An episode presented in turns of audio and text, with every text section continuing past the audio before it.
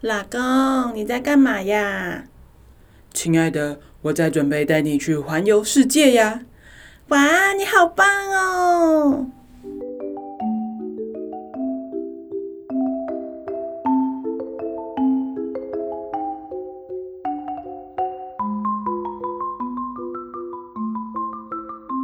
！Hello，大家好，欢迎收听音乐吹吹风，我是主持人 Joey。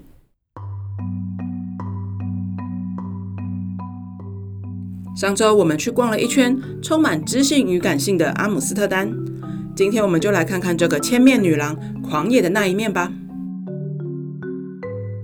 荷兰是一个以自由闻名世界的国家，这里早早就将大麻和性交易合法化。除了红灯区和大麻，荷兰还是第一个通过同婚合法的国家，也是少数通过安乐死法案的地方。每年都有大量的观光客来到阿姆斯特丹旅游，他们的目的几乎都是想要一睹红灯区里面橱窗女郎的魅力，还有 coffee shop 里面那充满诱惑的 space cake，而且还带着我没有要买，我只是看看的心情前来探索。阿姆斯特丹的红灯区是集中在 The Wallen、Sint-Hurgebirg 还有 The Pep 这三个地方，其中 The Wallen 是全世界最早合法进行性交易的指定区域。也是最具有历史性和最典型的红灯区，现在也是观光客主要的旅游景点之一。这个地方现在还有很多性用品商店、性爱剧院、窥视秀，还有贩售大麻的咖啡店。The Wallen 这个地方早在十三世纪起就是性交易的红灯区。这个字是以城墙一词而来，最早是因为在这里有两条河的交汇处有一座坝门，防止洪水泛滥。因为进出的水手和移民很多，所以也吸引了很多性工作者聚集。在中世纪晚期，性交易开始受到严格的限制，所有的性工作都改到地下化。但到了十八世纪，随着赌场的泛滥，性交易开始与赌场结合经营形态。虽然还没到合法，但却以某种宽容的形式一直存在于这个地方。到了拿破仑时期，卖淫禁令取消，法国士兵成为了德瓦伦这一带的主要顾客。甚至还有严格的法规，强制性工作者进行健康检查，严格把关所有的性工作者。到了二十世纪初期，宗教团体发起了运动，希望可以禁止妓院和拉皮条的工作。但政府觉得性交易只要不引起社会干扰，隐藏在地下是没有关系的。于是性工作者再次地下化，一直到西元两千年，荷兰开放性交易合法，这个地方才逐渐成为我们看到的样子。现在你在老教堂前的广场上，还可以看见全球第一座性工作者的雕像，它叫做 Belle，是法文中美女的意思，并且底下的铭文还写着“请尊重全世界的性工作者”。当然，阿姆斯特丹的红灯区的治安隐患一直都是历届市场最头痛的问题。有些市民以红灯区这个旅游景点而骄傲，认为可以展现城市的自由风格。但隐藏在后面很多的严重的犯罪问题，对女性的剥削和社会困境，却也不得不正视。在这里跟大家宣导一下，你可以进入红灯区去看看，但也注意不要拿起手机对着橱窗女郎自拍或者是拍照，这也是对新工作者的基本尊重哦。而在阿姆斯特丹，专卖大麻的 coffee shop 是你一定要认识的地方。你要认识不是因为要买大麻，而是如果想要买咖啡，千万不要走错了哦。在荷兰，coffee shop 是卖大麻的，咖啡才是卖咖啡的哟。虽然我们都知道荷兰是可以合法买到大麻的地方，但这并不代表这个国家到处都会长出大麻，每个人口袋里都有大麻，好吗？事实上，荷兰也不是对大麻完全没有规范，甚至没有毒品合法化。他们对于大麻跟对于性工作者是一样，都是容忍态度。在荷兰，少量持有大麻可以，但持有大量的大麻当然还是非法的。所以大家不要再对荷兰有所误解了。而取得执照可以合法贩卖大麻的店家就叫做 coffee shop。他们虽然可以贩卖大麻，但只能贩卖五公克以下的大麻商品给客人，并且在 coffee shop 里面是禁止贩卖酒精饮料，也禁止贩卖大麻给未成年人。店内也会贩售大麻蛋糕或大麻巧克力之类的，大部分会购买的都是想要尝鲜的观光客。如果你想要喝咖啡、吃蛋糕，还是要找咖啡，千万不要走错喽。在这里也提醒各位，在台湾大麻还是犯法的，千万不要轻易尝试哦。在阿姆斯特丹有一间性博物馆和大麻博物馆，分别展示了关于性工作和大麻在阿姆斯特丹的历史与演化，非常值得一看哦。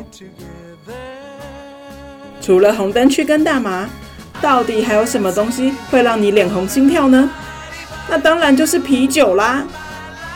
阿姆斯特丹就有这么一间海尼根体验馆。为什么会脸红心跳呢？因为来这里一定会喝上一两杯海尼根啤酒啦。这个体验馆是我觉得做的超级精致的地方。如果你是海尼根的粉丝，进来一定会非常的开心。虽然我自己也没有很爱喝海尼根，但是必须要说，这个体验馆真的是非常值得一去哦。